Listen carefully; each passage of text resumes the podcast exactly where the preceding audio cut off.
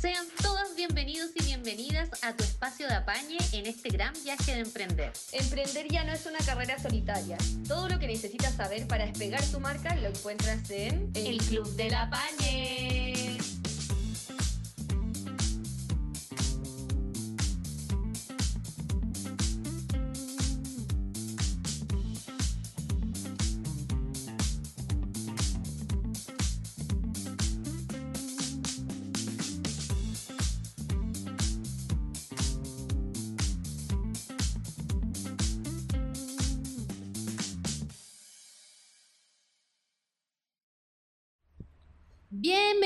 Bienvenidos, bienvenides a este segundo capítulo de la segunda temporada del Club de la Pañe. Hoy, hoy día tenemos una súper invitada, la, tuvimos el agrado de conocerla hace algún tiempo acá cuando hicimos un meeting, así que preséntate querida. Oli, es tu oli. momento. Oli, oli. Eh, aquí Natia Bendaño, ex, antiguamente conocida como Nati La Rulos. Ahora, Nati Rulos. sí. ¿Cómo parte esto de Nati Rulos? Cuéntanos un Que- poco. Primero yo creo que hay que hablar del movimiento rulístico, que es un- es un movimiento, eh, por decirlo de alguna forma, que llegó hace unos años, yo creo que de la pandemia, ¿no? Sí. Que más o menos se empezó a formar, de, de cuidados para el cabello, pero que tiene que ver eh, con el cuidado de tus rulos y tus ondas y cómo potenciar tu pelo natural, ¿o no? Eso es como el objetivo más importante. Sí. Es un movimiento que, que sucede mucho en redes sociales, de como enfocado en la aceptación del pelo crespo natural. Y bueno, dentro de crespo, eh, englobando ondulado, rulos y afro. Mm. En el fondo hay mu- hay muchas creadoras de contenido en el mundo que se dedican a esto, que tienen redes sociales donde dan tips, consejos, hacen reseñas de productos. Claro, para que te quede el pelo. Claro, enfocado en que gente de pelo crespo pueda sacarle partido a su pelo natural y, y promover un poco también la aceptación, porque igual los rulos, como que hace muchos años, tienen esta connotación de que es un pelo desordenado. O no sé, pues como que Claro. tenés que alisarte para que se te vea como bien, o en, Claro. o en algunas pegas que te dicen como, "Man, Peínate. peínate, Y es como, estoy peinada, estuve Sí, y también no sé tiene- cuánto rato peinándome. Claro, y Claro. también tiene que ver con la, eh, más profundo ahí, más hilando más fino, también tiene que ver con las personas con ascendencia eh, afro, afro. Sí. eh, que en el fondo también eh, pasamos por un momento de, de la moda o no sé, en años anteriores donde todas éramos flacas y de pelo liso. O sea, ese en el fondo eran los parámetros de belleza, entonces hubo gente que toda la vida tuvo que alisarse el, el- el pelo. pelo, sí. Entonces, para muchas mujeres, este movimiento curly eh, ha sido súper profundo y súper importante porque primero podí, te sentís con la seguridad y el acompañamiento para poder usar tu pelo como, como es. Claro. Y segundo, aprender a, a que tu pelo, porque a veces yo, por ejemplo, yo no sabía que mi pelo era ondulado, tan ondulado, por ejemplo. Entonces siempre mi pelo fue un cacho. Cuando chica, Claro. me lo cepillaba y quedaba así toda, Champón. toda champona. Entonces había días que me lo cepillaba y otros que no, para que el pelo luciera así Claro, como, como que el mejor día era el pelo cochino. eh, más o menos, o hacerte un moño abajo para que la cuestión se te aplastara. Con eso yo La panty. conviví, pero eternamente. Entonces, entender que, oye, no, es que mi pelo en realidad es ondulado y si lo aprendo a cuidar, van a aparecer mis ondas. Eh, te cambia la vida, po, porque te aceptáis, Claro. aprendí a cuidar tu pelo y de ser un pelo que no soportáis, pasáis de repente que la gente te diga, oye, qué lindo tu pelo, qué, qué bacán tu pelo, qué lindo tu pelo. Claro. Entonces es algo mucho más profundo que solamente una cosa estética. Y Totalmente. Sí, Y Oye, bacán. ¿y cómo, cómo nace esto de empezar a trabajar tus redes sociales enfocado a los, a los rulos? ¿Cómo parte? ¿En qué periodo de tu vida? Cuéntanos un poco más. Esto parte en pandemia. Yo ahí quedé sin pega, tristemente, como mucha gente. Eh, y bueno, yo me alicé el pelo toda la vida, con queratina, con, bueno, con todo lo que, lo que hubo en su momento. Y cuando mm, empezó la pandemia tenía el pelo liso. Y como tenía tiempo, mientras buscaba pega, dije, ok, voy a, voy a ver si puedo como dejarme crecer los rulos. Y dije ver, porque en verdad hay muchas personas que lo intentan, como dejar el alisado y finalmente se arrepienten y vuelven a alisarse porque tienen que pasar por un periodo que se llama transición, que es cuando tenés tu pelo nuevo, muy crespo, de, naciéndote desde la raíz y tenés las puntas muy lisas. Porque Entonces te lo te- hay planchado mil veces. Claro, y- de los alisados Es como lo anteriores. que pasa con las canas también, que hay un, un periodo de transición Claro. que igual es como medio feuchón, la gente se Claro. complica por eso. Tenía una doble textura de pelo, entonces hay mucha gente que no lo, no lo aguanta y se vuelve a alisar. Así que, bueno, como tenía tiempo, empecé como a investigar cómo cuidarse los rulos y llegué a, mm, a- a cuentas de redes sociales que hay. En el mundo hay... Eh. Ustedes no se imaginan la cantidad de cuentas de mujeres de, que hacen contenido de pelo crespo en el mundo. Como que yo creo que en cada país, no sé, ¿habrán 10? Ojo ahí, ojo ahí. Mucha gente haciendo lo mismo. Eso, eso es muy bacano. O sea, hay campo. Hay campo para trabajar. Sí, y en países grandes, no sé, Estados Unidos, Brasil, Brasil. que son países que también tienen harta gente como de pelo crespo natural, Colombia. hay todavía más. Entonces, bueno, eh, me empezaron a aparecer estas cuentas y empecé a, aprender a través de estas cuentas en redes sociales cómo cuidarme mi pelo y dejar como que mis rulos crecieran y potenciarlos. Y en algún momento, ah, no sé, algunas amigas me dijeron como, oye, ¿por qué no te haces un Instagram y empezáis como a hacer contenido sobre esto? Porque igual tú, tú- lo que te sirvió a ti le puede servir a otras personas. Y dije, ya, pues bueno, démosle. Así que empecé a crear contenido, a, no sé, grabar mis tutoriales, me compraba productos, los probaba y contaba cómo, cómo me, si me habían servido o no. Y así mi cuenta empezó a crecer, le fue muy bien, muy rápido. Yo creo que porque es un tema, bueno, igual, igual yo me preocupaba como de que mi contenido fuera muy, como que le sirviera realmente a la gente y pudieran hacer esas cosas en su casa. Pero también yo creo que era un tema que a la gente, a a las mujeres sobre todo, les resultaba muy interesante, Sí. ¿cachai? Me imagino. Sobre todo si hay batallado con tu pelo toda tu vida y de Y yo repente creo alguien... que- y la población chilena debe ser en su mayoría ondulada. Sí, ondulada. Sí, esa es como Sí. la, la, la- Sí. la genética que tenemos las chilenas igual, pues es como... Sí. Claro. Así es. Es verdad, es verdad. Y, a- que- y aprovechar eso para hacer eh, contenido, yo lo encuentro eh, maravilloso porque eh, además de que es contenido de valor, porque estáis aprendiendo cosas todo el tiempo, estáis reivindicando eh, algo que es potente. Y el objetivo de este, de este podcast, en el fondo, eh, de este capítulo, es no que te aprendas a cuidar los rulos, así que no cambies el podcast porque no es de rulos de lo que vamos a hablar, sino eh, en el fondo de oportunidades como estas, de convertirte en el del camino de la influencer, eh, de cómo convertirte, eh, aprovechar una, oportunidades como estas y convertirlas en un negocio. Y, y para eso invitamos a la Nati, porque la Nati que queremos saber toda su historia, de cómo partió, cómo llega a esta cima y también las luces y sombras de lo que significa en el fondo transparentar toda tu vida, que eso es importante que lo consideren para la que quiere entrar en esto o para la que ya está y de cierta forma eh, pueda empatizar un poco con lo que vamos a conversar hoy día. Nati, nos gustaría saber, bueno, tú eh, abres tu cuenta, eh, empiezas a hablar sobre tu proceso de transición de los rulos. Eh, es rico porque la gente empatiza así con tu antes y después, entonces dice, ah, pucha, si ya puede, eh, yo puedo. Empiezas a hacer reseñas de productos, de cosas que te sirven, de cosas que no te sirven. Esto pica, digamos, eh, empiezan a llegar eh, muchas personas a tu cuenta. ¿Y en qué momento tú, por ejemplo, te empiezas a trabajar con una primera marca, de, recomendar algún producto? Porque al principio es realmente lo que a ti te sirvió, Claro. eh, pero en algún momento se te acercaron marcas de rulos a decir, oye, pucha, ayúdanos con esta crema, ayúdanos con este producto. ¿Cómo, cómo pasó ahí? ¿Cómo fue ese proceso? Bueno, al principio em, yo, bueno, uno cuando parte y sobre todo que estáis haciendo reseñas de productos, tenéis que comprarte las cosas con tu plata, obviamente. Em, y yo este tiempo he, he estado sin pega, entonces igual ha sido como un, un desafío en ese sentido de poder volver esto rentable para mí, porque ser creador de contenido es un trabajo a tiempo completo. O sea, a menos que estéis partiendo, pero, pero ya cuando tenía una cantidad de seguidores como más grande, tenéis que dedicarle mucho, mucho tiempo.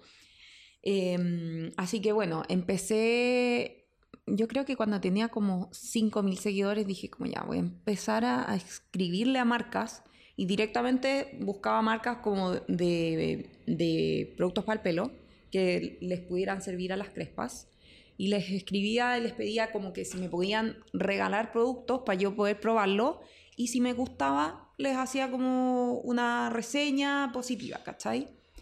Y mm, así, bueno, empecé a conocer más marcas y pude como a, yo también conocer una variedad más grande, porque al principio uno parte como, que ¿cachai? Poquitas marcas nomás, por las que están como en el, en el mercado local nomás. Eh, y, y como muy masivas también.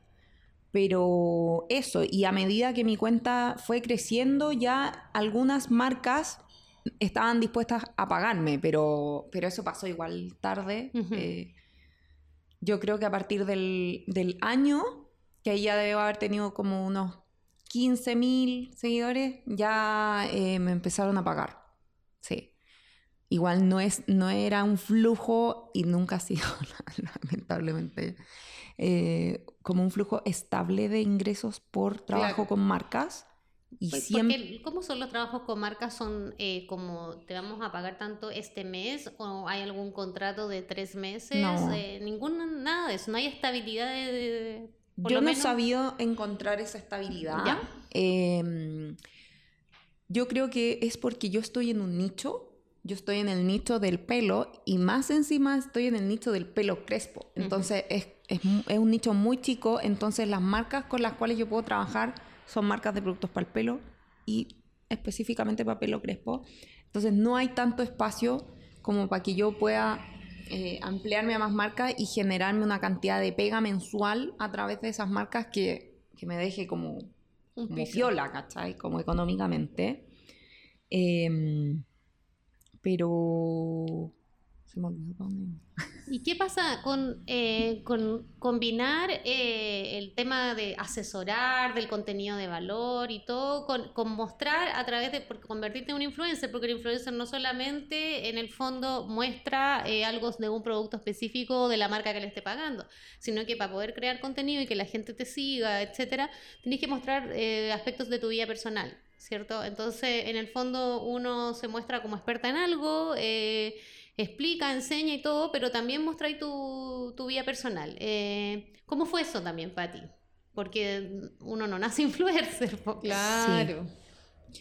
Sí, eso, eso es como lo más, lo que más cuesta al principio, como un poco separarse de tu tema principal, que en mi caso era pelo, y como empezar un poco a hablar o a, o- a mezclar un poco conmigo o con mi vida personal. Eso igual no es tan fácil y sobre todo si uno es como un, un poquito más reservada. Yo creo que yo igual quizá la gente que me, que no sé, que me sigue o que me conoce dice como, no, la Nati eh, es súper extrovertida, pero en verdad yo no me siento como una persona extrovertida. Eh, lo he ido trabajando, como que al principio me costaba mucho como pararme frente a, a mi celular y como hablarle a la cámara, Ujú.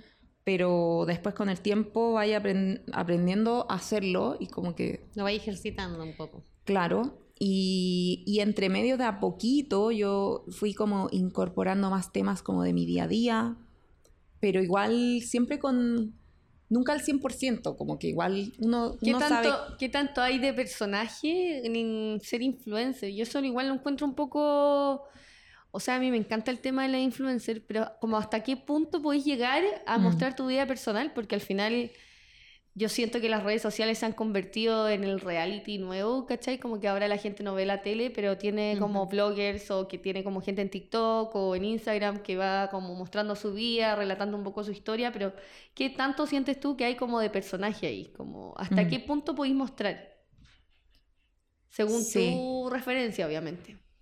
O sea, yo, yo encuentro que, que cada uno decide hasta dónde mostrar, hasta dónde le acomode.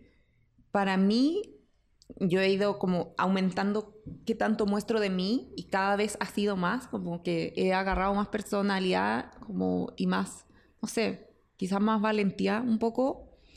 Eh, pero hay influencers que te cuentan prácticamente Todo. todo. Eh, yo- fácil, po. Ella cuenta todo. Sí, Demasiado. Demasiado. Pero es brigia, brigia para sus promociones y todo. Yo pongo el límite como en mí, como que digo, ok, voy a hablar, pero no voy a involucrar, por ejemplo, a mi pololo, no no voy a involucrar a mi sobrina, a mi mamá, como que digo, no, porque esta cuenta es mía, como, ¿por qué voy a meterlos a ellos en esto si capaz ellos no van a estar tan cómodos con eso? Y hasta ahora me, es lo que más me ha acomodado a mí y a mi familia, yo creo.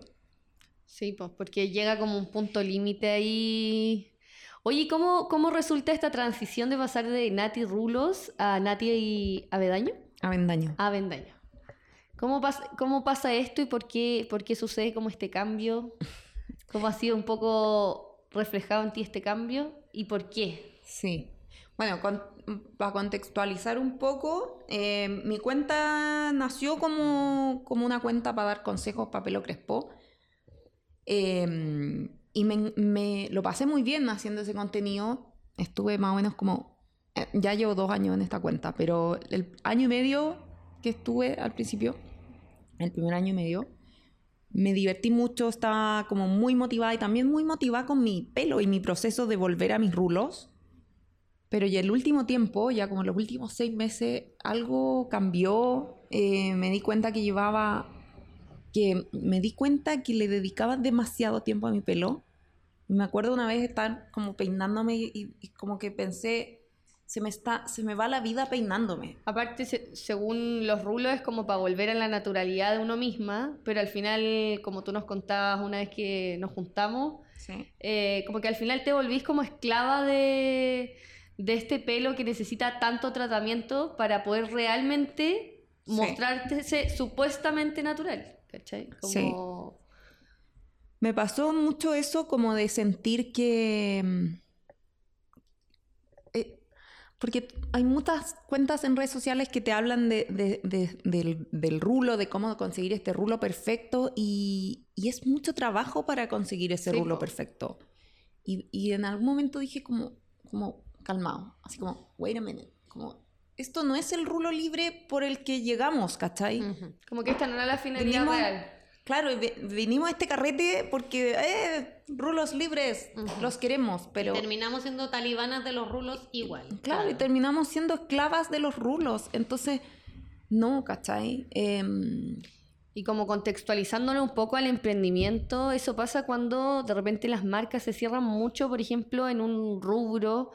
En un eh, concepto. Por ejemplo, eh, no sé, po, eh, alguna tienda de un nicho específico, de repente uno quiere partir con una marca, partió eh, muy enfocado a un tipo, un rubro, una- un, un sello muy marcado y de repente es muy difícil salir. Por eso en los primeros capítulos de la primera temporada hablamos como de cuando partas un emprendimiento, ve bien a dónde te quieres enfocar, como para que no pase esto, pero ahora lo que tú estás haciendo es un poco el rebranding que se llama, y es como cómo vamos a transicionar desde ser una persona que partió haciendo rulos a querer desarrollarte en algún otro nicho o ser influencer, mm, eh, que es un cambio como más drástico, pero si es que al inicio hubiésemos o, o se hubiese partido con otra finalidad, se podría ver como...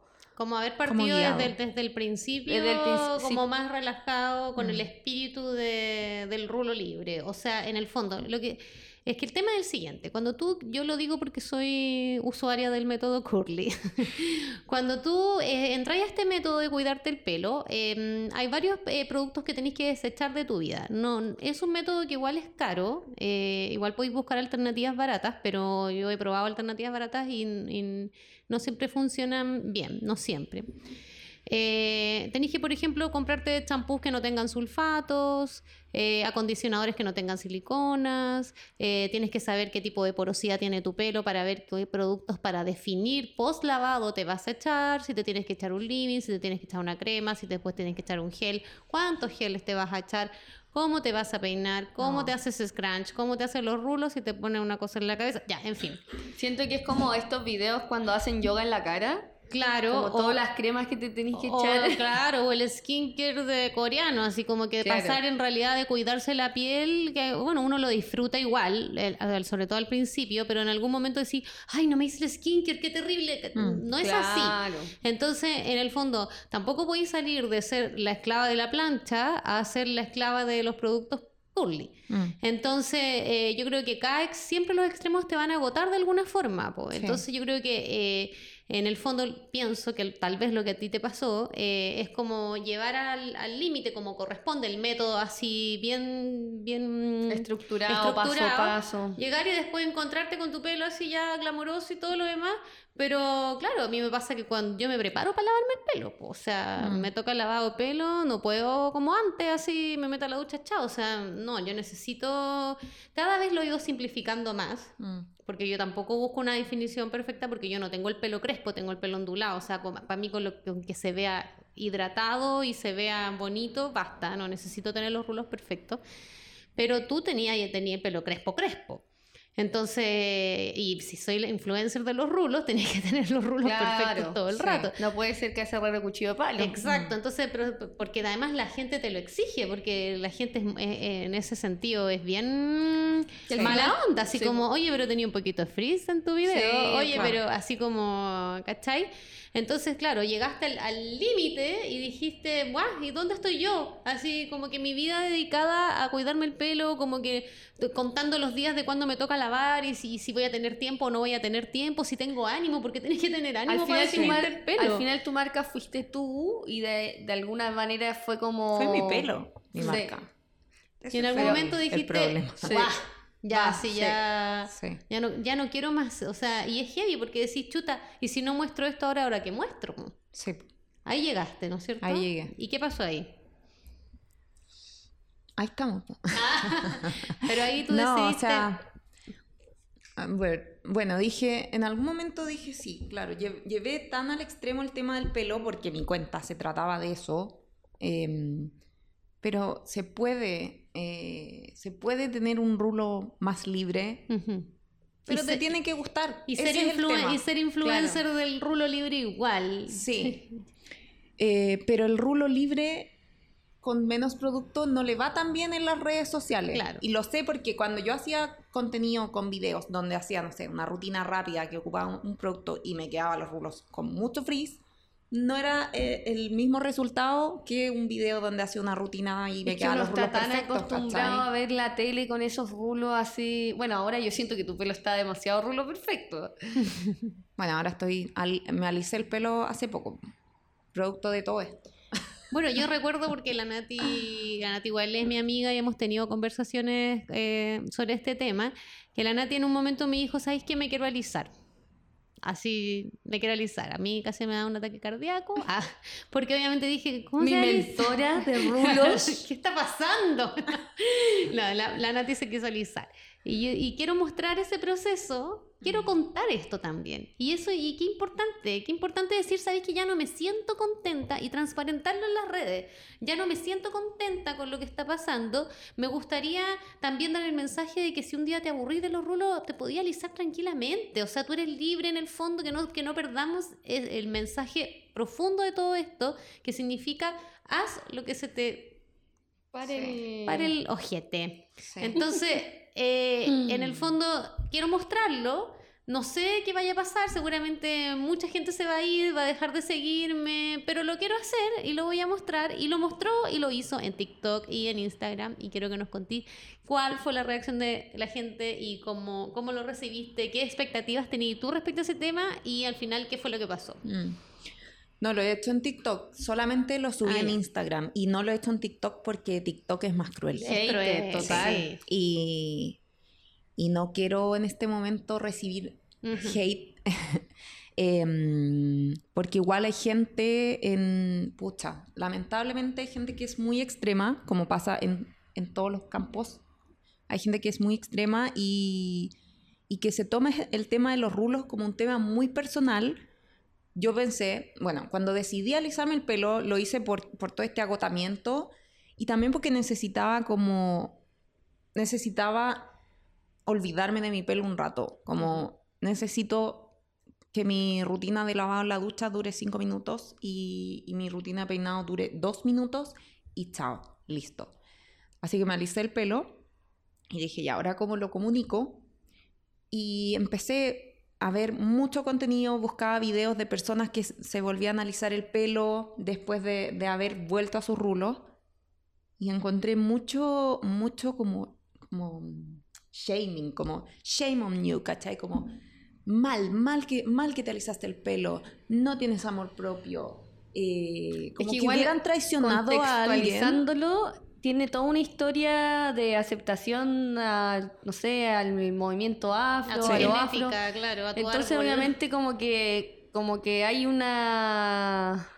Hay como una responsabilidad que la gente cree que uno tiene que tener Sí. sobre el tema, ¿cachai? Pero al final, o sea, está bien, está perfecto esta responsabilidad que uno siente cuando lo muestra, pero no toda la gente lo hace solo por eso. Realmente lo hacen porque simplemente les gusta nomás. Pucha, y, y la- y a las mujeres nos encanta, bueno, no, no, me, voy a, no me voy a meter en esta porque soy bien tradicional y fome para mi, pa mi pelo, pero a las mujeres en general nos encanta hacer cosas en el pelo. Como Sí, que me es, cambio el pelo. es una forma de, de, de mostrarte, de sí. transformarte, de cambiar la vibra, de terminar y vaya a la peluquería y te hace una chasquilla horrenda, pero da lo mismo, te teñís, te ponís rubia, te ponís rosada, o sea, cabras que se ponen todos los colores del, del arco iris, ¿cachai? Sí, y tú y Mm. te sentís bacán porque es como tu forma de expresión el pelo. Entonces, que lata que tengáis que limitarte a eso. sí. Y, y lo otro que, que- que quiero comentar, que en el fondo para que ustedes que están escuchando eh, lo relacionen con, con- con sus propios emprendimientos, lo que estamos hablando, para que hagamos la conexión, es que en el fondo, si la Nati decide eh, hacer esto con su pelo, que ya nos va a contar las consecuencias de aquello, Mm. tú tenés que hacer como un rebranding de tu imagen, como... que Primero empezar a sentar las bases de Voy a ¿Qué es lo que vaya a hacer? claro, porque la Nati dice, pucha, ya, ahora a lo mejor no, no voy a mostrar rulos, que ya lo vamos a conversar también, voy a hacer otra cosa conmigo, entonces, ¿cómo? Porque todos podemos transformar nuestra marca. En algún momento a todos les puede Pero pasar, no a la tanto. Nati con los rulos, eh, a, a- a ustedes con, con lo que sea en el fondo, eh, pero ¿se puede? ¿Cómo se hace? ¿Cómo Sí. es ese periodo de transición? ¿Cómo se Sí. transforma? Eh, se ¿Cómo hasta cosas tan básicas como cambiar la imagen completa de una marca, a lo mejor no el producto, lo que habíamos hablado con la, Exacto. con la pero la imagen completa, eh, así logo, Sí. de tipo. Entonces, todo esto también, esto que le pasa a la Nati a modo personal, también es una forma de. de rebranding, pero rebranding de hay, todo. que, hay que volver, hay que volver hartos pasos atrás. Claro. Y ahí tenemos que volver a entender, porque claro, tú ya empezaste a manejar una cuenta que tiene una cantidad de se- seguidores y tiene un público súper específico, en donde yo encuentro que lo primero sería como sentar cabeza ahí y decir, pucha, sabes que ya tengo este público, no me voy a alejar tanto de acá. Y voy a ver, ya, filo, tengo un público que le gusta, no sé, pues belleza, self-care, como Claro. todas estas cosas que van como de la mano De la con mano, sí. eh, la autoestima, con el cuidado con el cuidado personal, el diseño, la moda, El empoderamiento. el empoderamiento. Entonces yo creo que es importante que tampoco cuando vayan a hacer un cambio de marca o, o- también hay mucha gente que dice, filo, parto de nuevo. No. Ah, Mm. Que Ocupen lo que tienen. Ocupen el Sí. Instagram que tienen. Sí, pues sí, porque tenía, un, Como- tenía un patrimonio ahí de seguidores, una comunidad específica y no podéis cambiarte Sí, de, de tejer a hacer Y también lo que nos permite las redes sociales es comunicar esto, comunicarlo de una manera directa, porque el Instagram, TikTok, eh, no sé, todas las plataformas, Facebook, uno puede poner un texto y decir, mira, ¿sabéis qué? Me he dado cuenta que en este periodo de mi vida he querido cambiar, Eso es humanizar la marca finalmente. humanizar la marca y contarlo, ¿no? No decirle como, filo, cambié todo en Instagram y, bueno, si te gusta, bueno, y si no, no, pero como que contarlo Claro. te, te hace conectar más porque todos vivimos procesos distintos en donde queremos cambiar y todo. Entonces, no, yo lo encuentro buenísimo esto de como salirse un poco de ese entorno, pero también cómo, eh, cómo te sientes ahora como para hacer eh, un poco el cambio eh, como de, mm, de rulos, porque obviamente era algo como súper, súper eh, específico. Mm. Igual que tú, Pame, pero quizás eh, hecha nudo se puede interpretar como si fuera una frase.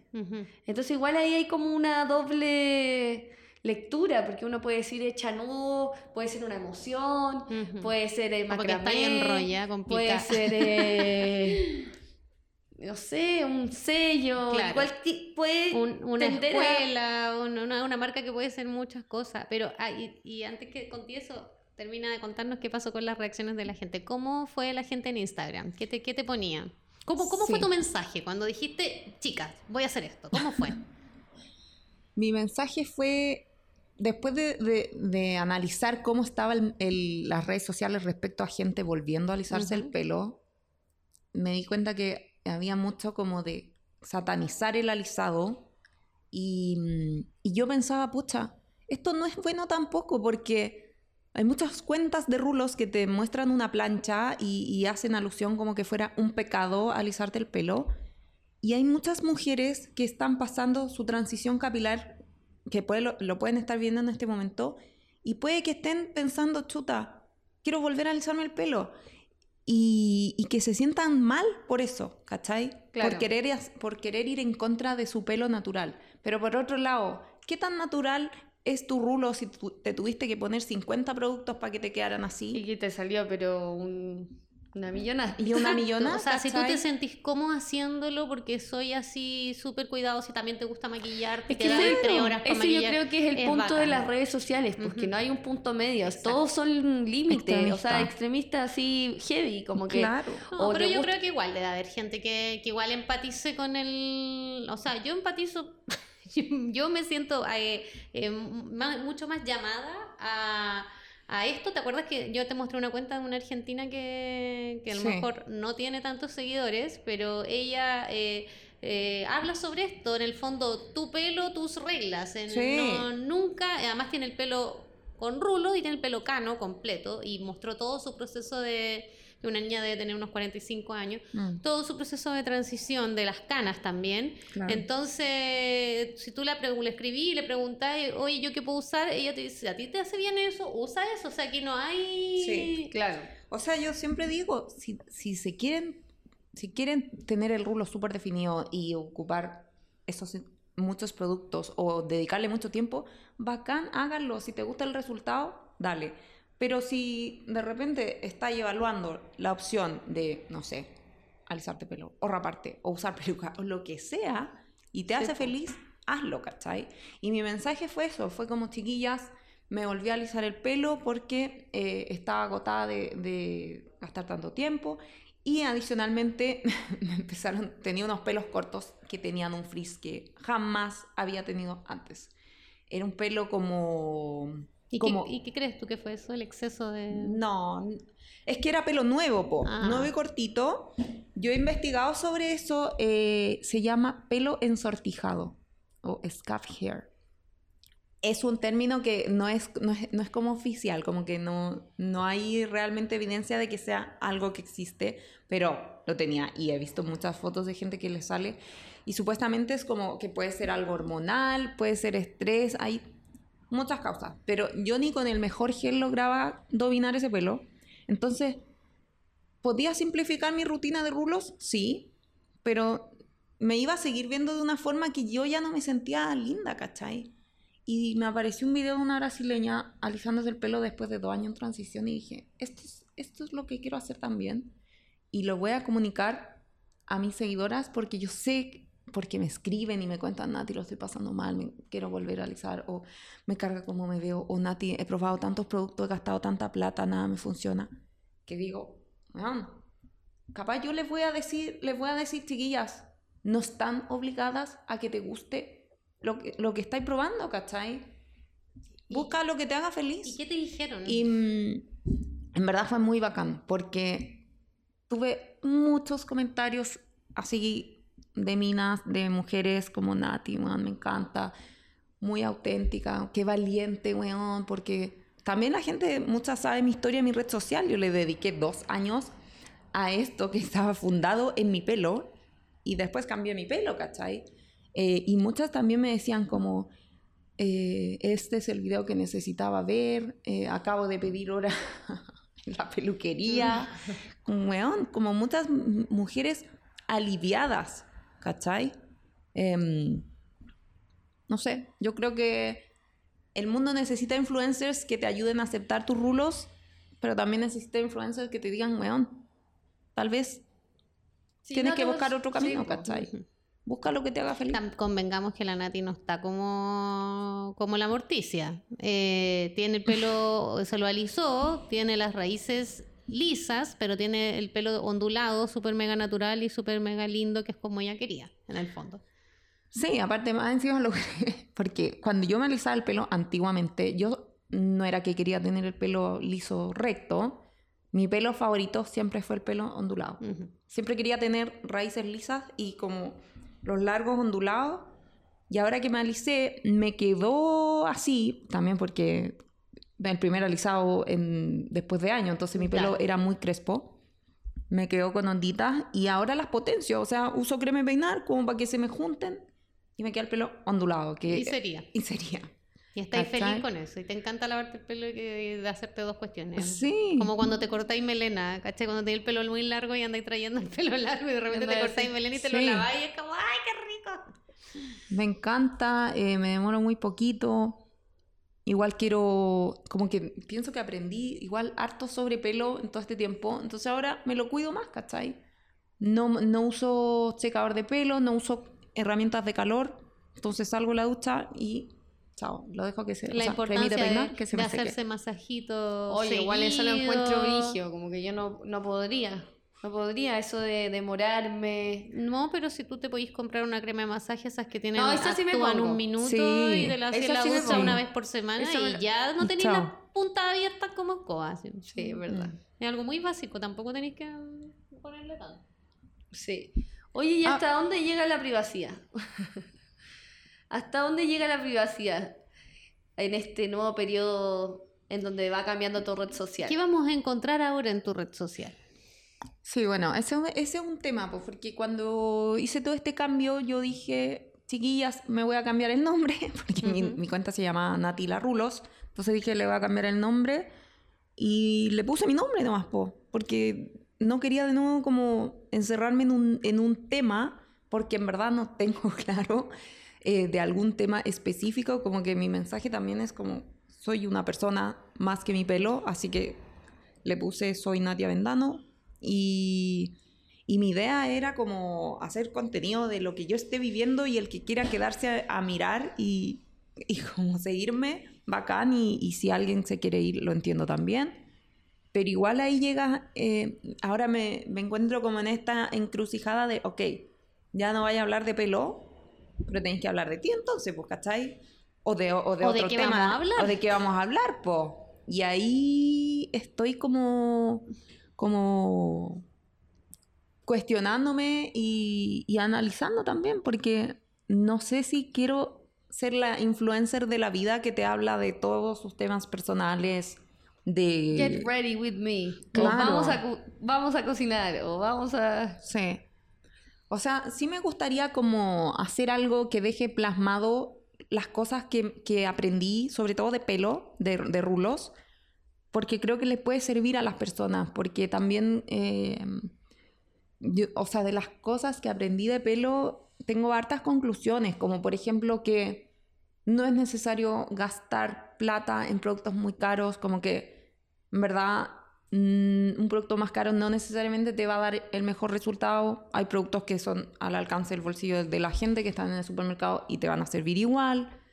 Em, yo encuentro que hay, hay términos que, que se empiezan a usar en las redes sociales como porosidad, como, no sé, equilibrio, hidratación, proteína en el pelo, como que son cosas que realmente no es necesario que la gente Ujú. las... Ni siquiera porosidad, como que son solamente cosas que confunden y una persona confundida, ¿qué hace? Compra todo. Adquiere todo. Compra todo. Va, y- va y a la tienda de, de rulos, deme todo para mi pelo. ¿Y qué para necesita? todo. Sí. Y eso también fue algo que no me, no me gustó, como que vi mucho consumismo de productos para rulos de mujeres como muy ansiosas por tener ese rulo perfecto y empresas que les vendían, no sé, una vez una me dijo que le querían vender 500 lucas en productos de rulos. Solo para su cabeza. Sí. Mm. Entonces, eh, Me compro 20 pelucas. no, vamos a viajar El con otra. pelo, el pelo crespo y el pelo en general se puede cuidar de una forma mucho, mucho más fácil sin necesidad de, de, de que uno aprenda tantas cosas técnicas, ¿cachai? Se- el, el cuidado del pelo se puede simplificar mucho más. Oye, ¿cómo fue este, este enganche con las marcas? ¿Partiste al tiro con marcas como de rulos o esto fue mutando? Eh, ¿cómo encontraste estas marcas? ¿Las contactaste tú? Al principio dijiste que te las regalaban, pero después empezaste a cobrar. ¿Cuándo te diste cuenta que podías cobrar? ¿O cuándo te diste cuenta de que podías trabajar con marcas como más grandes? ¿Y con qué tipo de marcas trabajáis también? Porque no solamente trabajáis con marcas de pelo, también trabajáis con marcas cosméticas, con ropa, con cosas así. Claro. eh, no recuerdo, mira, no recuerdo así el momento exacto. Yo, yo creo que desde los 15.000 seguidores más o menos como que dije ya, debería cobrar. Y ahí ya empecé a contactar marcas, les mandaba DM a sus cuentas como, eh, hola, eh, mi, hola, soy Nati, mi cuenta se trata sobre esto, creo que tenemos públicos similares, así que eh, si les interesa podríamos hacer acciones en redes sociales entre nuestras cuentas. Y ahí les mandaba mi media kit. ¿Qué es un media kit? Un media kit es como el currículum eh, de, de- de Un un, influencer. influencer, ¿cachai? ¿Qué Ahí, incluye eso? ahí tenéis eh, tus estadísticas de tus distintas redes, cuántos seguidores tenís, eh, qué porcentaje de, de visualizaciones, engagement. ¿Quién, ¿Cuántos hombres? entre qué, ¿Cuántas mujeres entre qué edad? Y esto tú lo aprendiste porque eres eh, ingeniera comercial, si no me equivoco. Soy ingeniera comercial. Eh, no, pero es- oye, esto es como de es jerga como de, del mundo influencer, po, el media kit. Em, así que bueno, me hice mi media kit, que hay, te lo puede hacer alguien o lo puedes hacer tú. Yo lo hice En general, un diseñador que trabaja con redes sociales debería saber hacer un media kit. Sí. Y la- bueno, las marcas que me contestaban que sí, em, le mandaba mi media kit, les mandaba mis tarifas y ahí concretábamos y desarrollábamos el contenido. Yo también, bueno, tú le puedes escribir a marcas, así como hay marcas que también te escriben a ti, que también es bueno eso. Em, y ahí uno negocia, porque hay, hay marcas que te quieren, de repente quieren pagarte con productos, que ya vendría a ser un canje, y hay otras que, que sí te pagan. Y tú ahí trabajas con marcas de canje. Bueno, en realidad con los emprendimientos, por ejemplo, uno siempre trabaja con canje porque no hay a estar pidiéndole un emprendimiento que, Claro. que te pague. Pues, pero con marcas grandes tú tenías algunas que son con canje y otras que son con lucas, ¿no? Mira, o en general el- son con lucas las marcas grandes. No, ya en general con, con Lucas. Em, yo en algún momento, como desde los 40.000 seguidores, ya, ya dejé de trabajar con canje para marcas grandes, porque en realidad yo me estaba dedicando a tiempo completo a esto. Claro. Entonces a veces me decían, ¿cómo voy a aceptar canje? Y yo, pucha, en verdad, le- este es mi trabajo, ¿cachai? Te- tengo Claro, que cobrar porque de vivo de esto. mi plata, claro. ¿Cachai? No tengo otra pega. No, y las marcas a veces también se aprovechan. pues, Sí. aprovechan si tienen para pagar. Pues. Sí. Totalmente. No, sí hay que, hay Es que, que cobrar. sale barato si eres marca pasar producto. No, por supuesto. po. Y, y además, eh, todo el marketing ahora se hace por ahí. po. O sea, Sí. ya, ya ni siquiera los comerciales en la tele deben tener No, pues si la eficiencia que, que tiene una, una, una mina frente a la cámara que te diga, Lo que loco, mira cómo me queda esta crema, me queda Sí. fantástica, te la Lo recomiendo. que pasa es que ahora todo es reality, pues el. Instagram es un reality, Sí. TikTok es no, un y, reality. y en realidad, y reality, no sé si, si sea la palabra, porque ah, finalmente los reality terminaron siendo todos más pauteados que nadie, entonces, Sí. sino que Pero igual realmente... Instagram y redes sociales, por eso es un reality, Mm. porque está todo pauteado, pero se ve de modo natural. Claro. Si al final, no sé, trabajar con marcas, igual hay muchas marcas, ¿qué requisitos te pedían como para trabajar con marcas? ¿Era muy difícil? ¿Te decían repite el video? ¿O...? Y tú les mandáis así Sí. como que así, o sea, porque, no sé, po, eh, a mí me ha pasado, por ejemplo, que he hecho un par de menciones, porque hasta ahí nomás voy. por favor, llámenme, tengo hartos seguidores. Eh, que claro, he trabajado con una marca X que me mandó toda la pauta más o menos de, De lo que quería. de lo que quería. Sí. ¿Cachai? Y eso, y además la descripción de cada uno de los productos que me enviaron.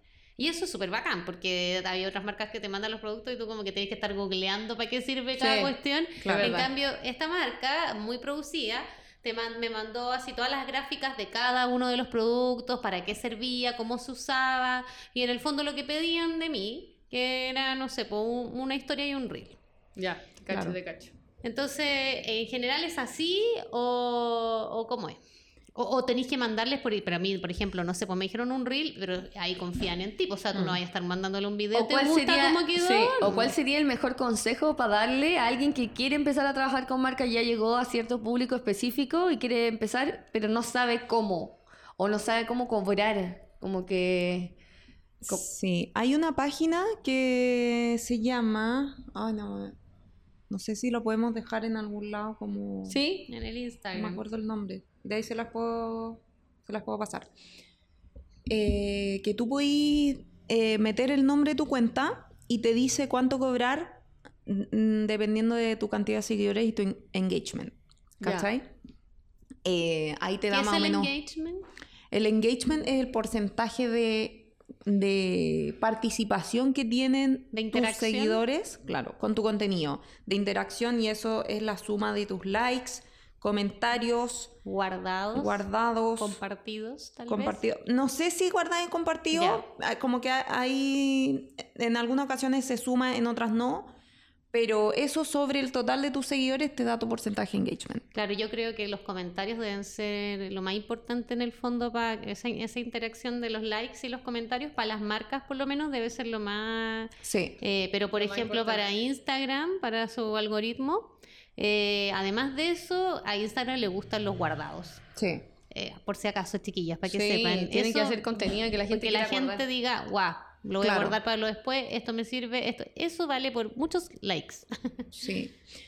Eh, yo le recomendaría a alguien que está partiendo y quiere trabajar con marcas que le escriba directamente a marcas que le gustan, porque, Para que vayan relacionados a su proyecto también. pues. claro, y, y claro, relacionado a tu proyecto, porque, o sea, no sé, pues ya acá, por ejemplo, tengo un, un bálsamo labial Nivea que me encanta. Ujú. Yo podría hacer fácilmente un video mostrando este video porque me encanta este bálsamo labial. Pues entonces me va a salir súper natural Aparte igual y va va a recomendar algo que me gusta, ¿cachai? Aparte igual va con tu nicho de cuidado, de, de, no sé, pues como, bueno, de cuidado del cuerpo y todo, pues como Claro. que va relacionado. Eso es súper importante cuando vayan a trabajar con marcas, trabajen con marcas que vayan relacionadas a su proyecto, que Sí. se sientan cómodos en ella, que no les cause ruido, porque al final tú estás ahí poniendo tu nombre en una marca que no sabes Exacto. no sabes nada de esa marca, si es que está funada, si es Sí. que, no Sí. sé. O sea, de repente como que nos cegamos en Office, que me auspicie nomás, pero hay que ver un poquito más allá. Sí. Sí. Yo, Por si siempre, acaso. yo siempre pongo el ejemplo del Bam Bam Zamorano. Con Transantiago. Con el trans... No, pobre, No. vamos, que iba a saber que no iba a funcionar. No, pero... Pero en el fondo tiene que ver con tu perfil, porque con, con la- el rango etario de las personas que te siguen, del Sí. género de las personas que te siguen, de eh, si tú soy una marca que, no sé, pues a lo mejor tú soy vegetariana, soy vegana, entonces tenés tu línea, eh, o a lo mejor no estáis ni ahí con eso y da lo mismo si la moda, fast fashion, lo que sea. Eh, todo tiene que ver con, con, con tu, con tu perfil, porque si no, no vaya a ser creíble. Mm, Totalmente. Eso es lo importante para las marcas. sí. Oye, queremos darte muchas gracias por haber participado en nuestro podcast. Esto es muy interesante para aquellos que quieren partir, eh, ser influencer o quieren cambiar un poquito su marca. Así que dinos tus redes sociales para que te sigan y manda tus saluditos ya al público. Ay, gracias chiquillas por invitarme. Ha sido muy entretenido conversar con ustedes. Mi cuenta es Soy Nati Avendano. Nati con Y. Y está ahí en TikTok también, ¿no? Estoy en TikTok. Pero, pero bueno, no, no sabemos qué va a pasar con esas redes ahora, con toda esta reinvención. Pero por mientras me pueden seguir ahí. Oye, si te querés tomar un descanso de redes, háganlo también, también. Mira, tiene su costo y ya de- no se puede. Tenéis que buscar la forma de hacerlo de una forma orgánica. Eh, ojalá bien, bien pensada. Claro, exacto, pero y si te querés desconectar un mes, dos semanas, tres semanas, hazlo y, Sí. y tranquila, tranquila, que todo va a estar bien. Sí, es bueno tomarse una pausa de repente, sobre todo cuando uno es creador de contenido, porque hay Sí. varios momentos en que, en que lo Por eso hay que programar todo Sí, y planificarlo. Hay hartos cursitos de planificación que los vamos a dejar en las redes sociales para que nos, para que los vayan a ver y obviamente esto sea eh, lo más ameno posible. Exacto. Y nos vemos en un próximo capítulo de El Club de la Pañe. Besitos. Besitos. Ya. Bacán. No me gusta tu